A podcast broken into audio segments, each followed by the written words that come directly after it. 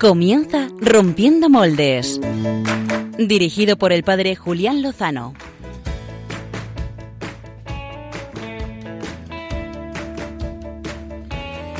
Muy buenas noches, queridos amigos de Radio María, queridos amigos de Rompiendo Moldes. Es una noche muy especial. Hoy se cumplen cinco años exactamente de la inolvidable JMJ de Madrid. A estas horas, más de un millón de jóvenes soportábamos estoicamente, mejor cristianamente, la lluvia en el recinto de Cuatro Vientos.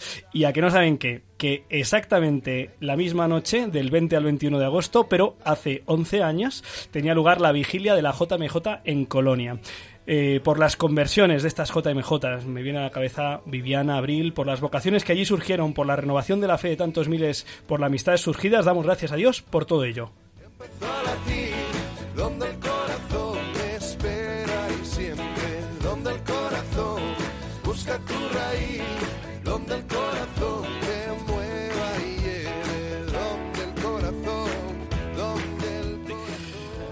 Y esta semana eh, proponíamos a nuestros amigos a través de las redes sociales eh, cuatro temas para hablar en este programa. Podríamos hablar de muchos porque nos encanta hablar y nos encanta compartir pues la actualidad, las buenas noticias y también abordar las malas. Podríamos hablar de la JMJ inolvidable, eh, pero ya lo hicimos en el último programa de la de Cracovia y eh, pues les ofrecíamos cuatro posibilidades. El drama de los refugiados, aún nos duele la imagen del pequeño Omran sentado en shock en la ambulancia de Alepo.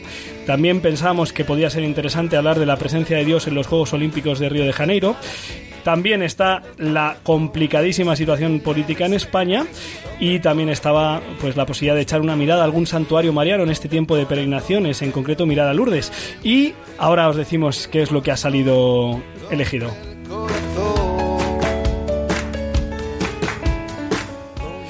En Twitter ganó la votación el tema de Dios en los Juegos Olímpicos. En Facebook, sin embargo, ganó el tema de Lourdes, seguido de la cuestión de los refugiados.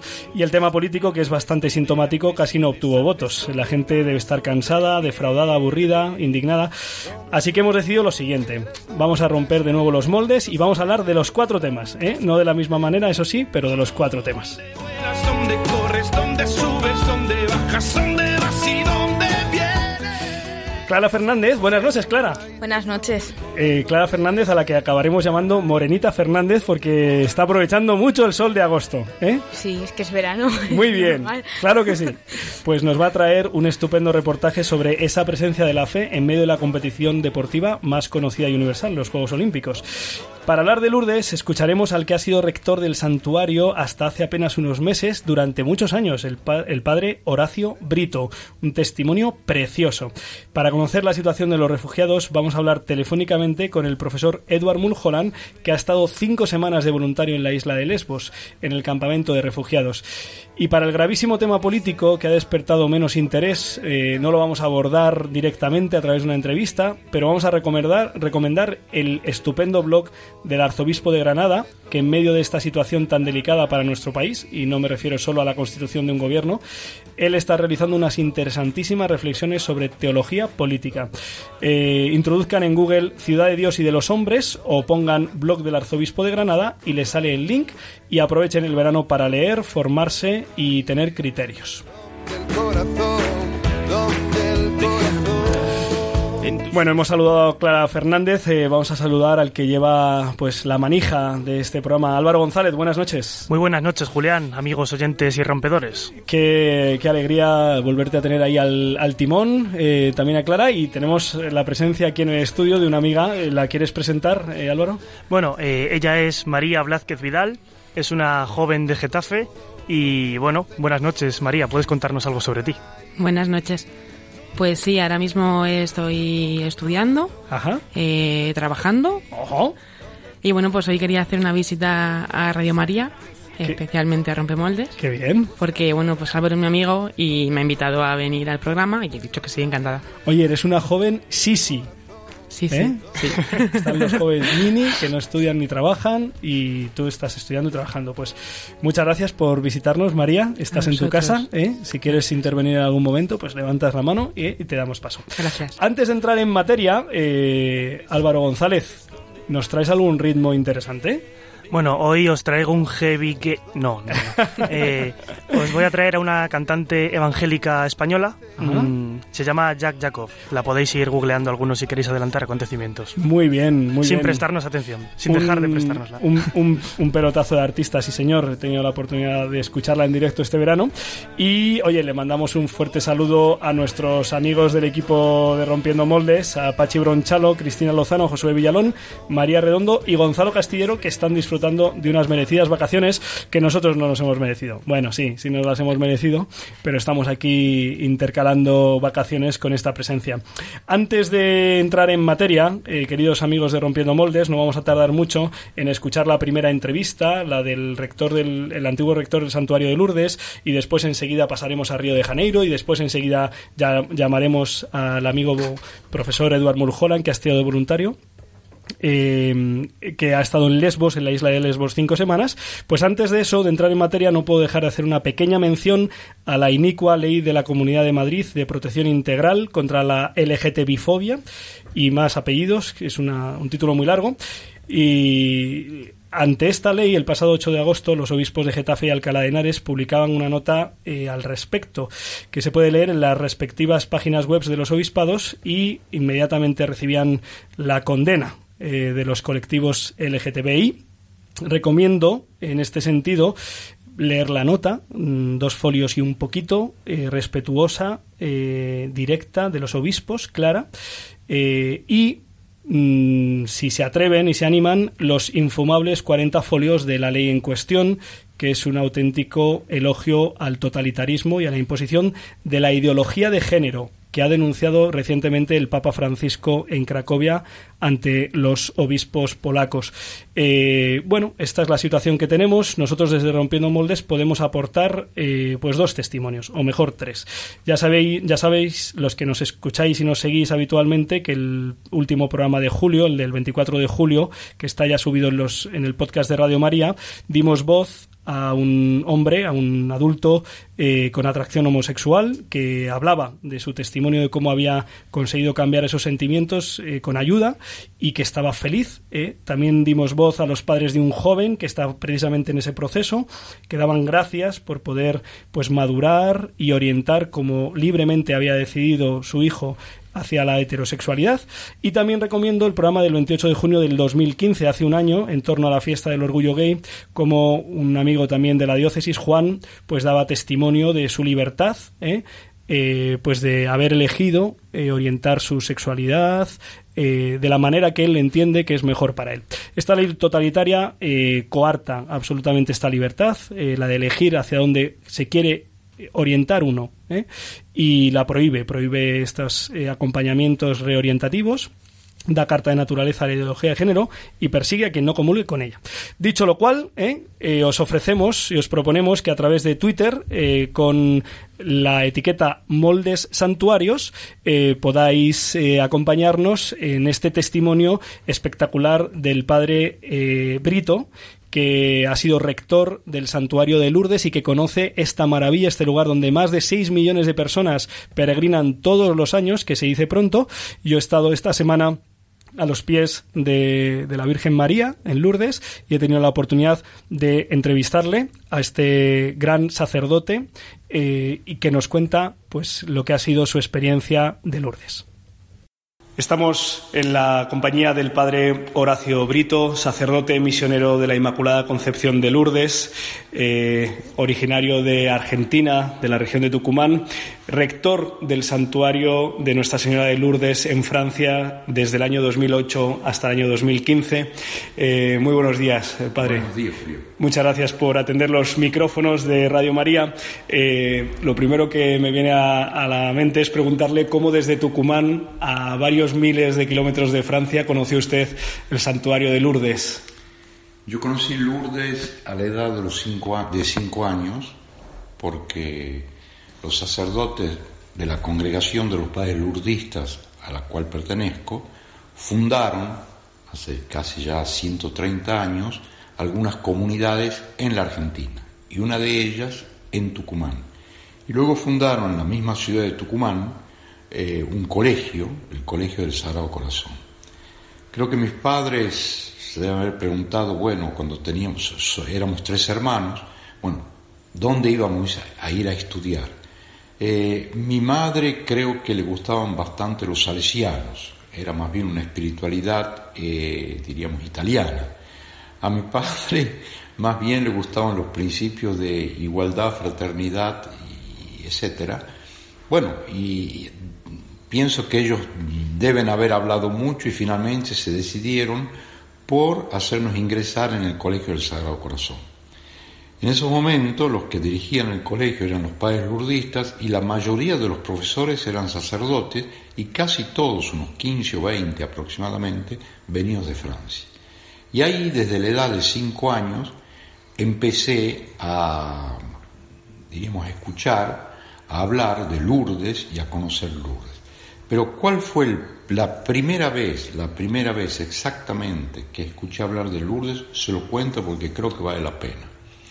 Mi madre nos solía llevar al- a la escuela, al colegio, y los primeros días, y siempre era la cuestión a la salida del colegio, un colegio muy grande, casi 1200 alumnos, bueno, ¿dónde nos encontramos? Éramos tres hermanos. Y bueno, nunca encontramos el buen lugar, así que alguno de nosotros siempre andaba un poco perdido. Finalmente mi mamá me dice, no, nos dice, eh, nos vamos a encontrar en la capilla, hay una capilla.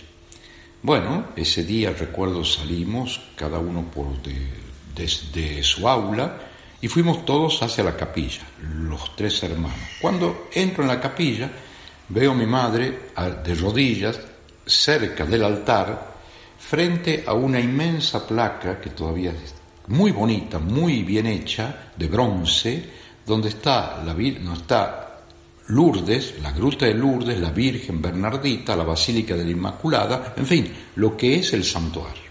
Y ve que está, y yo vi que estaba rezando allí, por supuesto me acerqué muy despacio, casi en punta de pie, me quedé mirando a mi madre y le hice esta pregunta, ¿y eso qué es? Y mi madre me dijo, es Lourdes, allí se apareció la Virgen y esa niña que ves allí es Bernardita. Yo no sé qué rezaba mi madre, pero creo que nunca debe haber imaginado que un día eh, ese niño que estaba detrás de ella sería el rector de ese santuario. Ahí escuché hablar por la primera vez de Lourdes. Eh, ha estado en Lourdes desde el año 1991 hasta el año 2000, nueve años de servicio en el santuario. Después, desde el, desde el 2008 hasta el 2015, como rector, le tocó el 150 aniversario de las apariciones. También, eh, pues, eh, las riadas, eh, dos riadas importantes. Pero en este periodo de vivir, de vivir aquí en el santuario, ¿qué es lo propio, lo específico, lo particular de este santuario de Nuestra Señora de Lourdes? Bueno, eh, yo, yo diría que es muy difícil definir un santuario como Lourdes a partir de sus propias particularidades. Si un joven llega a Lourdes y pasa todos los días, la mayor parte del tiempo, en la ciudad de los jóvenes, al terminar su peregrinación dirá Lourdes son jóvenes. Si es un hospitalario, dirá Lourdes es la hospitalidad. Si es una persona que pasa unas horas y ve las grandes procesiones, dirá Lourdes son las procesiones. Otros dirán Lourdes son los enfermos. Otros dirán Lourdes es la Virgen María. ¿Quién lo puede negar? Otros dirán Lourdes es Bernardita, por supuesto. Lourdes es todo eso y al mismo tiempo no es eso. Porque antes que nada, Lourdes es una gracia. Y no cualquier gracia, yo diría es la gracia primera del Evangelio. Sobre todo lo leemos en el Evangelio de San Marcos, cuando está ese llamado a la conversión. Conviértanse porque el reino de Dios está cerca. Los españoles dirían convertíos porque el reino de Dios está cerca. Es decir, una invitación a la conversión porque hay otra cosa, porque se muestra algo mejor. Y es la experiencia de Bernardita. La experiencia de Bernardita, cuando ella contempla la Madre de Dios, ella no está contemplando una diosa, porque la Virgen María es de nuestra historia, de nuestro tiempo, de nuestra raza, es un ser humano, pero ¿qué, qué es lo que ella contempla en María? Contempla el trabajo que Dios hace en nuestra humanidad, porque ella es la nueva Jerusalén, la nueva Eva, es nuestra humanidad recreada por Dios. Y porque ella contempla ese trabajo de Dios en la persona de María, ella va a, diríamos, a comenzar en su vida un proceso de conversión. el paso de una realidad a otra realidad. Yo diría que esa es la particularidad de Lourdes, la conversión, la conversión del corazón. Es verdad que la cumbre de la vida cristiana es la Eucaristía, pero la cumbre de una peregrinación en Lourdes es la conversión. Yo creo que esa es la gran particularidad de este santuario. Después, por supuesto, hay dos otras grandes originalidades propias de Lourdes que yo las conocía, pero cuando participo en algunas reuniones con otros santuarios, algunas veces del mundo entero, siempre nos dicen esto. Lourdes tiene dos grandes particularidades. Y yo pregunto cuáles son. Las conozco, pero para que ellos los digan. Son, en primer lugar, la duración de el, tiempo de duración de una peregrinación. Es verdad que los peregrinos aquí quedan tres, cuatro, cinco días. Y la segunda particularidad es la presencia de los enfermos. Eso sería más o menos lo específico de Lourdes. Eh, no puedo no preguntarle, por supuesto, por otro de los eh, elementos eh, característicos de Lourdes, que es también las curaciones, las curaciones pues milagrosas de toda esta cuestión. ¿qué, ¿Qué es lo que ha bebido? ¿Qué es lo que le parece más relevante a comentar? Yo diría que como en el Evangelio, las curaciones, los milagros, están, son signos, son signos en primer lugar de, de esa presencia de Dios en nuestra vida, de un Dios que se ocupa de nosotros, de un Dios que nos cuida, de un Dios que nos ama y de un Dios que nos quiere hacer signos para que sigamos amándolo a Él, por supuesto, pero amando a nuestros hermanos. Y en realidad los milagros de Lourdes, hay 69 milagros reconocidos por la Iglesia, son signos justamente de ese otro mundo, de ese otro mundo que María promete, la Virgen María promete a Bernardita. Ese otro mundo no es un mundo para después de la muerte, es un mundo que comienza aquí abajo y es el mundo del Evangelio. Y la curación, en el sentido más profundo, las curaciones físicas, diríamos así, son un signo de una curación que se produce en el corazón del hombre y que, como lo decía hace un momento, es la conversión. Pero le voy a contar uno de los, eh, podríamos decir, uno de los últimos milagros que fue reconocido. Se trata de una persona italiana, Daniela Castelli. Esta, esta persona eh, vivía prácticamente con 28 de tensión o depresión, es decir, que siempre estaba al borde de la muerte. Y eso desde hacía años. Bueno, los médicos, bueno, decían que era una enfermedad incurable. Bueno, esta persona, siempre en tratamiento médico, estaba casada con, un, con, un, con una persona de religión musulmana. Bueno, eh, el matrimonio estaba muy, pero muy mal, muy mal, estaban casi al borde de la separación. Cuando ella toma la decisión de venir a Lourdes, no lo hace para pedir la curación, sino para rezar por su matrimonio, ¿eh?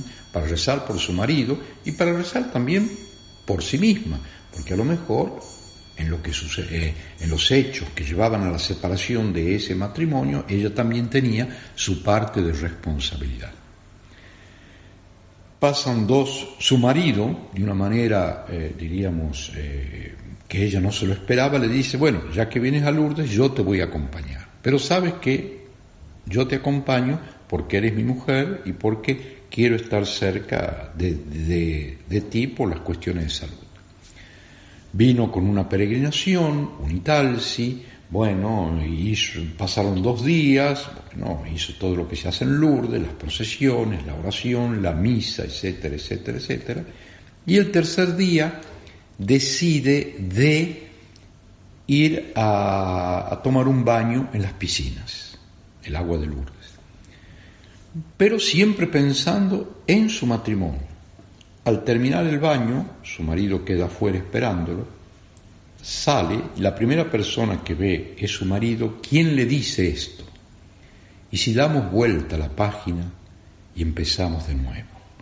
Claro, ella queda totalmente sorprendida, como en un abrir y cerrar de ojos, este hombre, ella estaba en una posición muy dura y él también, este hombre parecía un niño. Si damos vuelta a la página y empezamos de nuevo. Ella dice que esa frase lo dejó totalmente desarmada y le dijo sí, se dieron un beso y comenzaron a caminar hacia, eh, hacia la parte central del santuario y pasaron frente a la gruta. Diez minutos después, como prácticamente cada hora o dos horas ella tenía que hacerse tomar la atención, dice, vamos al, al hay, un centro para, los, para ayudar a los enfermos, vamos a ver a los médicos para que nos tomen la atención. Llegan, está allí ese, el, esa especie de, lugar donde se puede atender a los, a los enfermos, le toman la atención y la enfermera le dice, usted tiene 12-8. Claro, él le dice a la enfermera, no, probablemente se ha equivocado usted porque no tiene 12-8. Dice, bueno, le tomamos de nuevo, tiene 12-8. Mire, probablemente es el, el, tensiómetro que está mal, que está mal. Bueno, cambiemos de tensiómetro. Mire, a mí me da 12-8. Uh -huh. Como él sigue incrédulo y ella también, llaman a otra enfermera, cambian todo y siempre tuvo 12-8. Por supuesto, bueno, su milagro, esto fue un milagro, fue una curación instantánea, fue reconocido por el, el grupo de médicos, donde hay creyentes y no creyentes, y finalmente fue reconocido por un obispo, de una diócesis italiana.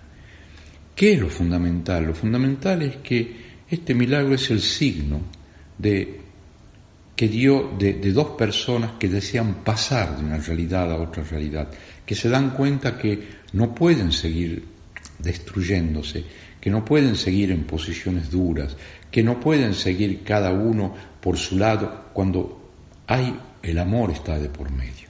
Y es el signo finalmente de la alianza entre el hombre y la mujer. Es eh, Lourdes, la mayoría de los milagros, todos los milagros diría yo, están profundamente, eh, no tienen nada de maravilloso, sino que hay que verlos como signo de que la palabra de Dios hoy actúa en nosotros.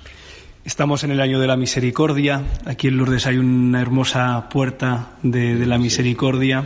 Eh, ¿Cómo se ha vivido este año en Lourdes? ¿Cuál es la relación entre el mensaje de Nuestra Señora en, Fátima, en, en Lourdes a Santa Bernardita y este año de la misericordia eh, proclamado por el Papa Francisco?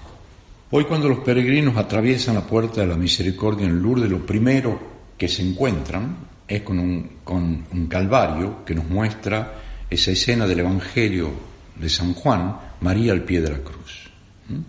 Y en, eso, en esa página del Evangelio, eh, y es entrar en el santuario y encontrarnos con esa escena evangélica, en esa página del, del, del Evangelio, eh, sabemos que Jesús, mirando a su madre, le muestra a San Juan, que nos representa a todos nosotros, y le dice, aquí tienes a tu hijo.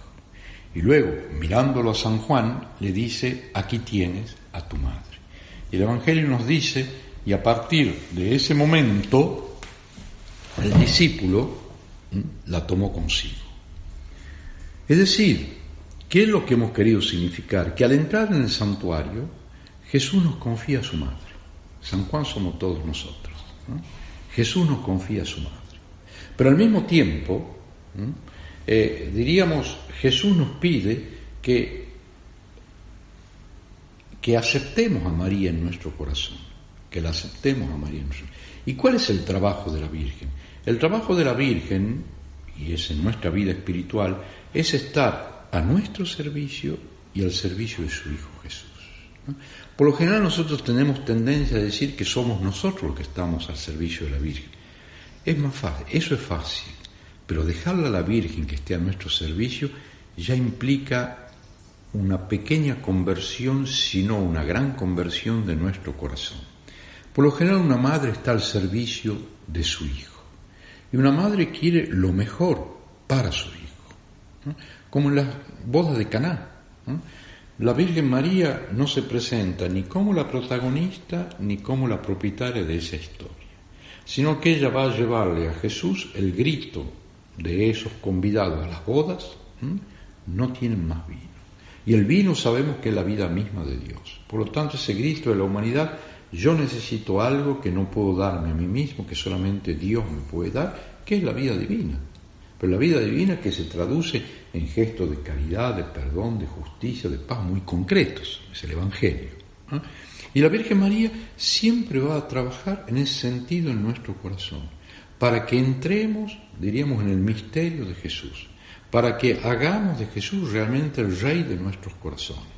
Y al mismo tiempo está al servicio de Jesús justamente porque nos presenta el Evangelio. Yo quisiera ir un poco más lejos en esta reflexión. Y hoy, cuando estamos en Lourdes, si le preguntamos a un peregrino que mire dentro de la gruta, dentro de la gruta, ¿qué es lo que hay? El altar, la cruz y la fuente. La fuente es Cristo, el altar es Cristo, la cruz es Cristo. Y todo el mensaje de Lourdes se va, eh, diríamos, se va a plasmar dentro de la gruta. Y la Virgen no está dentro de la gruta. La Virgen está en un hueco de esa gruta y se sitúa perfectamente entre Bernardita y el interior de la gruta y la fuente de agua. Está como en las bodas de Caná, al servicio de Bernardita y al servicio de su hijo. Y todo lo que la Virgen quiere es que Bernardita poco a poco entre dentro de esta gruta y a través de una pedagogía formidable, de una invitación, de la oración, del silencio y de hacerle descubrir su naturaleza marcada por el pecado, le va a hacer descubrir la presencia de Cristo. Y no solamente se hace descubrir la presencia de Cristo, sino que le va a decir, vaya a beber a la fuente y a lavarse, la fuente es Cristo. Y beber significa alimentarse de la presencia de Cristo, la palabra de Dios, lo- los sacramentos. Lavarse significa dejarse transformar por Cristo. Pero eso no es suficiente. La Virgen la va a enviar todavía a Bernardita a anunciar la presencia de, esta fuente, diciéndole, vaya a decir a los sacerdotes que se construya aquí una capilla y que se venga en procesión. Esas palabras nos dicen construir la iglesia, porque es, es la iglesia la que hoy tiene la asistencia del Espíritu Santo y es en la iglesia donde bebemos de esa fuente que es Cristo. Pero todavía falta algo más. Hay que volverse, diríamos, semejantes a la fuente. Y por eso es que cuando la Virgen le revela el nombre a Bernardita, su nombre, no le está dando a conocer un dogma, sino que le está diciendo quiénes somos nosotros para Dios. Lo que Bernardita ve en la persona de María es su propia humanidad renovada por Dios. De esta manera, la Virgen no es la fuente, pero nos muestra la fuente. La Virgen no es Cristo, pero nos muestra a Cristo.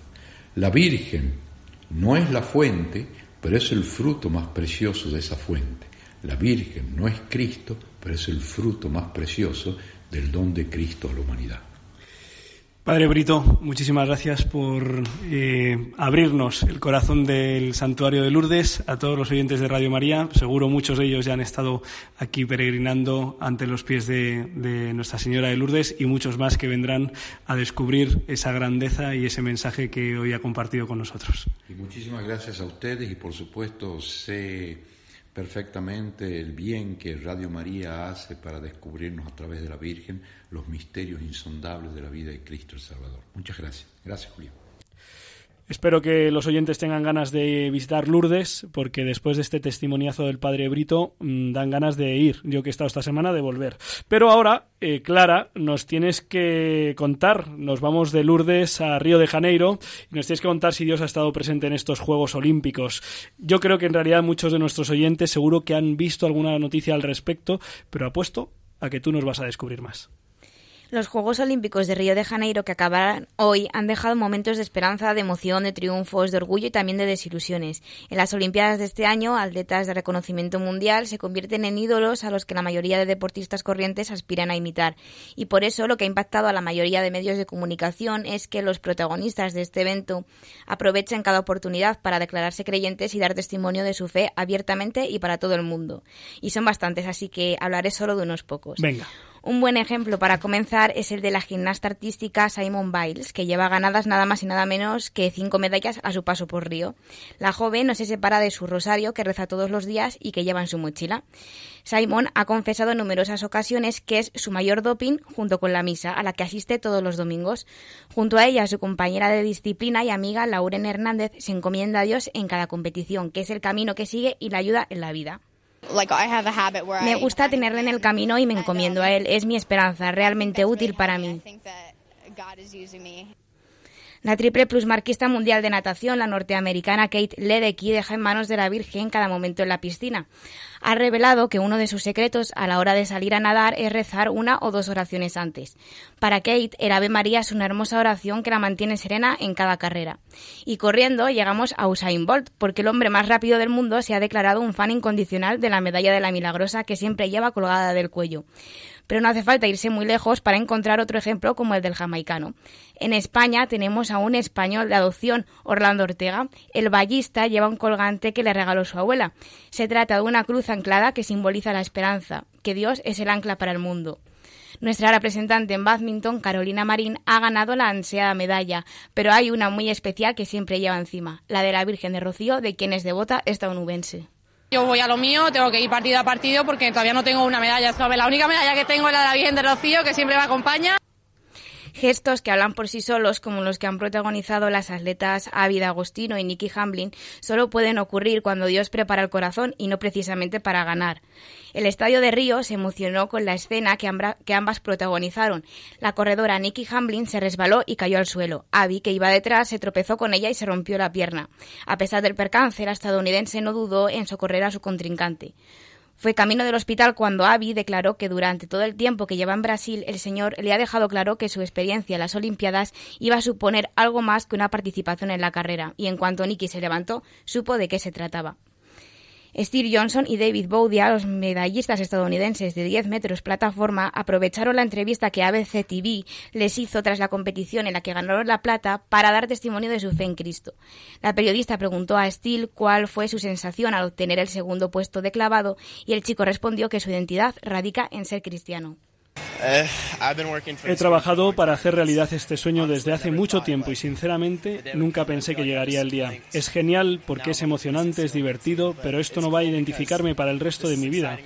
Yo soy Steve Johnson, atleta olímpico, pero al mismo tiempo estoy aquí para amar y servir a Cristo. Mi identidad está irradiada en Él. Su compañero David Boudia también atribuyó al Señor sus méritos. Justo antes del último zambullido, las emociones se derraman dentro de mí, pero no podemos llevarnos todo el mérito. A Dios sea la gloria, porque eso es lo que hacemos todos los días y en estos momentos especiales. La atleta etíope Meseret Defar es cristiana ortodoxa y encomendó su carrera a Dios con una señal de la cruz como suele hacer cada vez que sale a correr. Un gesto que junto a las miradas hacia el cielo han sido frecuentes entre los deportistas durante esos Juegos Olímpicos. Y aunque esto es solo una pequeña muestra de lo que ya se ha bautizado como los Juegos Olímpicos de la Fe, son muchísimos. Para que os hagáis una idea, solo entre deportistas estadounidenses hay más de 30 que han dado testimonio de fe públicamente.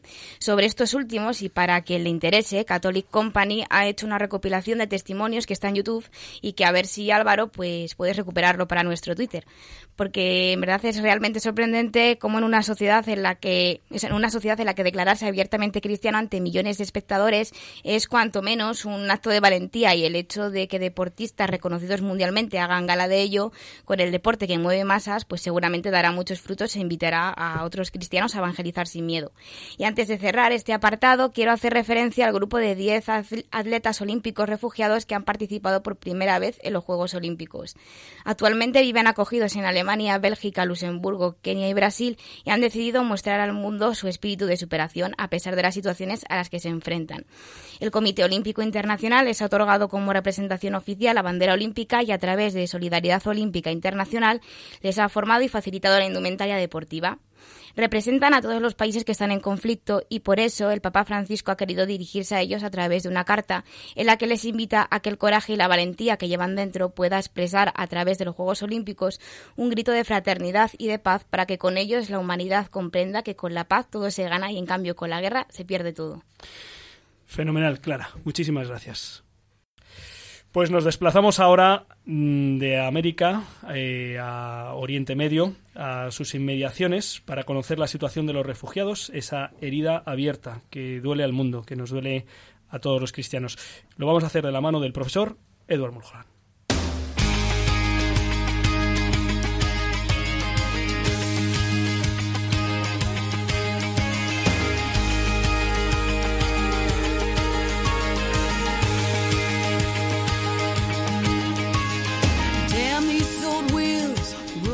Profesor Edward Mulholland es doctor en filosofía por la Universidad Gregoriana de Roma. Ejerce la enseñanza media en el Benedictine College en Atkinson, Kansas, desde el año 2011.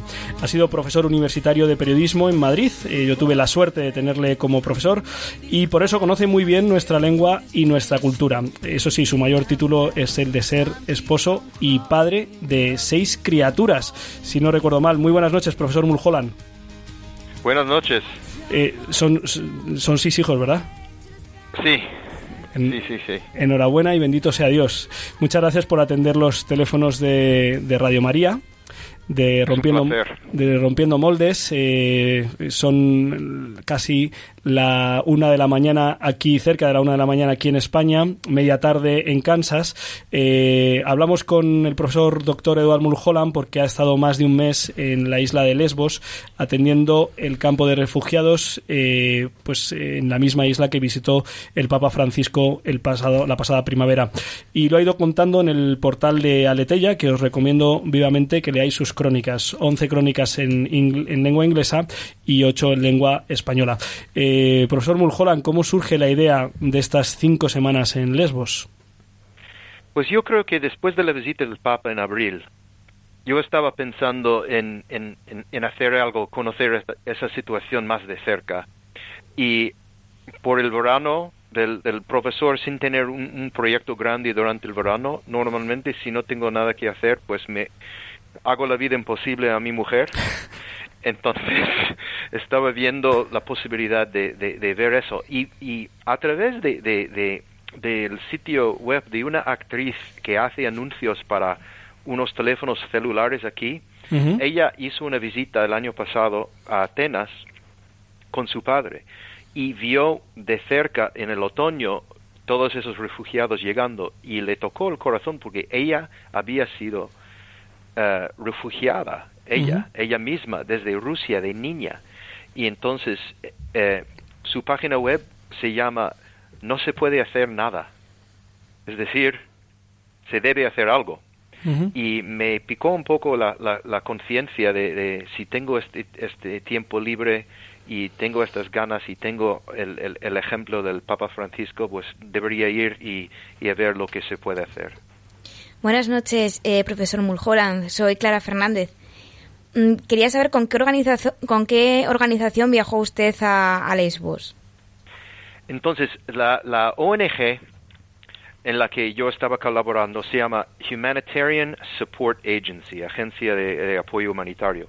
Pero resulta que es, una ONG registrada en, España, porque el, el, fundador, es, que es un francés, uh, Frédéric Morlet, que estaba ah, trabajando en, en, en, Mallorca, tiene una mujer ah, turca y viendo las noticias ya del el, verano pasado, decidieron ir para ver la situación más de cerca y acabaron quedándose y acabaron fundando ah, esta organización que en, en, en, el tiempo en que yo estuve ahí estaba encargado de la repartición de comida y, y, de, y de ropa en, en uno de los campamentos, uno de los campos de refugiados que está en, en, Lesbos, que se llama Karatepe. Eh, Edward, ¿nos, ¿nos podrías dibujar un poco eh, cómo es la isla de Lesbos para los que apenas hemos visto imágenes eh, desde la televisión? Eh, ¿Qué tamaño tiene? ¿Qué población tiene? ¿Cuántos campos de refugiados hay?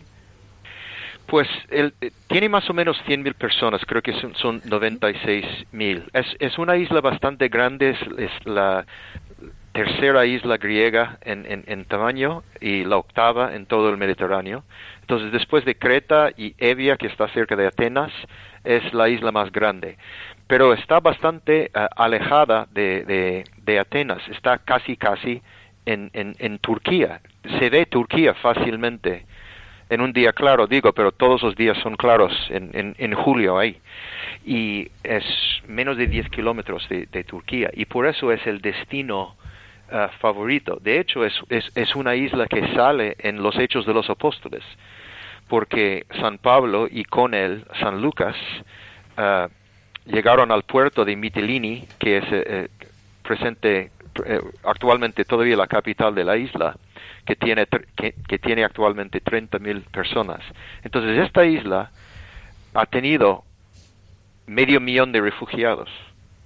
En, eh, no todos viviendo ahí todavía, pero que han pasado por ahí, porque es la puerta de entrada a Europa. Y, y estas personas que están llegando desde Siria o desde muchos lugares que ahora os contaré, que es- es- están pagando unos traficantes, por así decir, 800 euros, 1000 euros la persona para ir en, en- en esos barquitos de goma y hacer el trayecto de 10 kilómetros a, a Lesbos. Entonces, llegando, se registran en un, en un campamento que se llama Moria, que, que ahora es, es, más que nada un centro de detención eh, y, y, y la lleva la policía griega. Yo estaba en Karatepe y hay otro campamento cerca que se llama Pikpa. Karatepe es más que nada para, para familias enteras, gente que se considera de, de, riesgo, no de, no de riesgo porque son terroristas o, que pueden ser violentos, no, gente que podría quizás sufrir vi- violencia, mujeres solteras, ah, niños, etcétera, pero muchos em, em, son de, de familias o con los que el padre ya está en Europa o que, que toda la familia está ahí. Y, y la población en, el mes de, julio era entre 600 personas, 700 personas. Y cuando yo estaba saliendo el último día de julio, todas las unidades de, que tienen, que, ya no son tiendas de campamento, son, unas cosas de fiebre vidrio que, pone la, la ONU, todos estaban llenos y estaban por construir 300 unidades más. Profesor, ¿qué tareas realizó durante su estancia allí en Lesbos?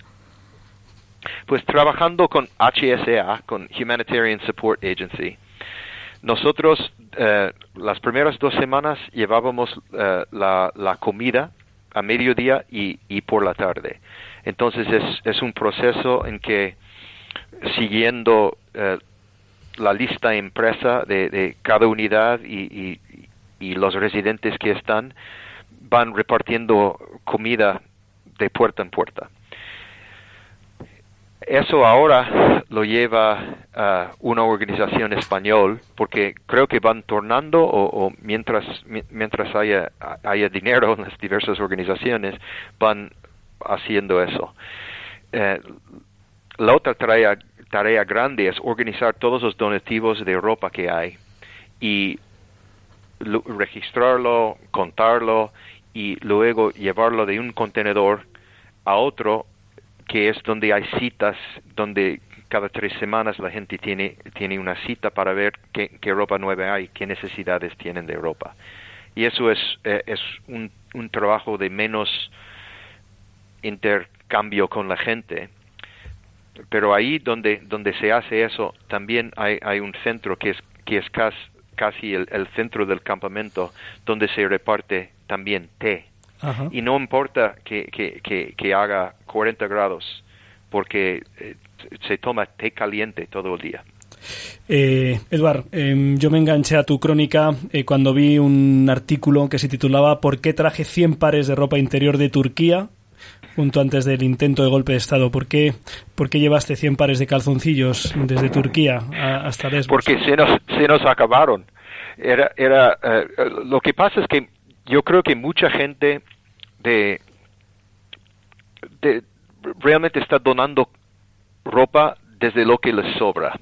Entonces muchas veces es, es, es, es algo o de invierno y, y, no hace falta en ese momento, o realmente son cosas que, que, que no sirven, como, como zapatos de tacón alto, por ejemplo. E- Entonces se nos acabaron eh, todo lo que eran los shorts y los calzoncillos de hombres. Entonces yo hablé con mi mujer y a ver si ella podría hacer eh, recaudar dinero aquí en, por la parroquia en tres días y había un bazar en Ayvalık en, en, Turquía. Entonces yo me fui con, con mil dólares que, que pudimos recaudar rápidamente en un par de días y, y ahí compré todo eso. Y ahora hay, hay otros voluntarios que, han ido haciendo eso. Ya, han sido cuatro o cinco viajes a, Tur- a Turquía porque, porque se pueden comprar las cosas eh, más baratas ahí que en, que en Europa y, sobre todo la gente que está ahí en el día a día saben exactamente cuáles son las necesidades reales de Europa que necesita la gente. Acabamos de ver la, la imagen del pequeño Omran, eh, este niño en la ambulancia en Alepo. Eh, tu primer artículo en lengua española en Aleteya era Los niños que nunca conocí de los refugiados a los que atiendo. Eh, esto es quizá lo que más te ha impactado, la presencia de estos niños, los que han sobrevivido y los que no estaban allí. Sí, ese, artículo está a raíz de, de- de la llegada de, de un barco donde solamente llegaron cuatro de las, de, las trece personas. Y hablando con un, un señor ah, iraquí desde Damasco que había trabajado en, dibujos animados en la tele, como eh, se especializó en comunicación audiovisual y, y en, y en di- di- dibujos animados, y llegó al, al sitio en, en, en, Turquía para hacer eh, para pasar a Europa y, fueron con una familia y a la una de la mañana se les fue un barco de, de, leño se les deshizo con, con las olas y no tenían eh, salvavidas suficientes y él él tenía una niña en sus manos ocho horas y después de seis horas se dio cuenta de que había tragado suficiente agua y, que ha- había muerto y, y él, él habiendo dedicado su vida a, a- a cosas para hacer felices a los niños, fue un trauma para él eh, tener esa responsabilidad, pero no, pero no fue una niña conocida, de hecho toda la familia de la niña murió, Eh, dos padres y dos eh, y dos niños y, y- y dos hermanos. Y en ese en ese momento me di cuenta de que quizás son 1% o 2%, 2% de, la gente que no sobrevive eh, el viaje. Y uno normalmente dice, bueno, 98% eso es matrícula de honor, ¿no? Pero, pero son personas y no números, algo que, que, eh, que eh, el Papa Francisco ha, dicho en, en, en Lesbos, ¿no? Estas son personas, no son números. Entonces, perder una vida ya es, es, es algo que no se puede sustituir. En tu crónica desde Lesbos, el pan de cada día, del de ustedes de comer, precisamente mencionabas la presencia de, San Pablo eh, y de San Lucas en, esa isla. Eh, en el siguiente, en la importancia del té para los refugiados, hablas de cómo, de cómo es importante y necesaria la comunidad humana, eh, eh, aunque las situaciones sean límites. Eh, pero me ha impactado mucho, profesor Mulholland, el artículo Historias que no se las desearía ni a tus enemigos. Eh, no sé si puedes comentar cuáles son las historias que has visto, quizá la más impactante que no se la desearías a nadie. Pues de ese animador que se llama Rami, eso fue una de las historias que más eh, me impactaron. Quizás dos más. Una es de una, una señora que, que la llamábamos la reina de Karatepe, que se llama Amina Ramadán. Y de hecho hay un video de la, de la BBC que, que cuenta un poco su historia. Ella uh, se enamoró de un hombre en silla de ruedas y, y por, por quererse casar con un hombre más joven que no podía tener niños, su familia la rechazó. Entonces vivían en Alepo, en Siria, se casaron, tuvieron su, su vida de casados, de hecho creo que él se diplomó en, en, en filología inglesa y decidieron hacer el, viaje. Y en, en, el barco él tuvo que estar en, en, una parte y en otra para ir equilibrando el peso. Y ella estaba esperando darle un abrazo al llegar a Grecia, decir ya, hemos, hemos llegado, etcétera, pero vio que eh, eh, él estaba con, con, con los médicos al llegar a la playa y resultó que había tragado agua durante, durante el viaje y, murió ahí mismo. Entonces, esta señora está sin su marido, no puede dar marcha atrás por, porque su, su pueblo está destruido y su familia la ha, la ha rechazado. Pero ella es la voluntaria número uno en, en, el campamento. Está ahí desde las 8 de la mañana hasta medianoche dando el té a todo el mundo. Y realmente es, es, una persona muy noble, es una persona que, que no desconoce lo que lo que vaya a ser su futuro. Realmente como no tenía planes de, de, de tener su vida sola cuando uno pregunta en qué país quieres tener asilo etcétera mucha gente dice Alemania o, o, o- otro país. Ella no se lo había pensado entonces en, los últimos tres meses en el campamento para ella han sido un trauma continuo otra historia fue de un niño de 16 años que hace dos años, cuando tenía cor- 14, él vivía en el norte de Irak, en, en, en un pueblo que se llama Shingal. Entonces es un niño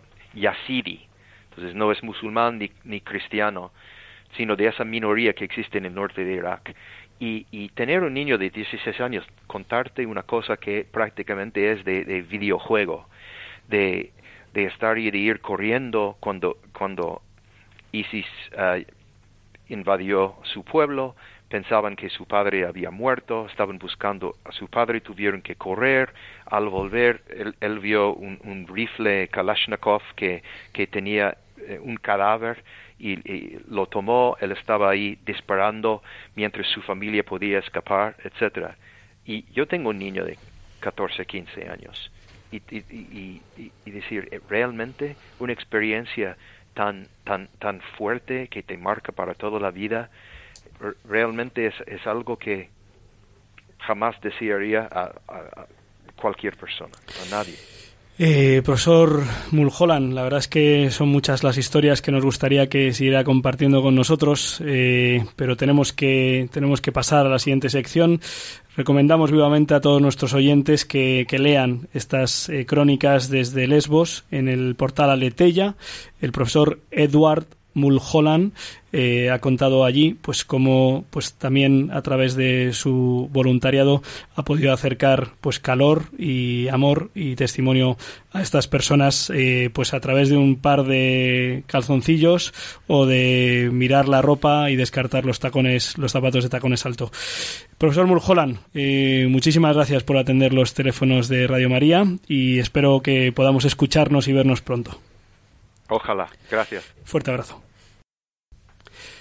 Pues en realidad, aunque hemos despedido al profesor Eduard Mulholland para que nos cupiera la última sección, yo creo que Álvaro vamos a dejar biorritmos a Jazz Jacob, que se lo merece con más tiempo para el próximo programa. ¿Te parece? Sí, me parece. Ya a ver si me acompaña Josu o Gonzalo o... Bien. Bueno, todos los que hoy nos faltan, que les echo de menos. El Seguro resto. que están por ahí en alguna isla del Caribe. El resto del equipo, no sé si tan lejos. María, ¿qué te ha parecido el programa? ¿Qué te han parecido los testimonios que acabamos de escuchar? Pues demasiado interesante. La verdad que yo tengo mucho cariño a la Virgen y en mi testimonio está muy presente, sobre todo la de Nuestra Señora de los Ángeles, Ah, como buen patro- getafense que soy. Patrona de la diócesis de Getafe.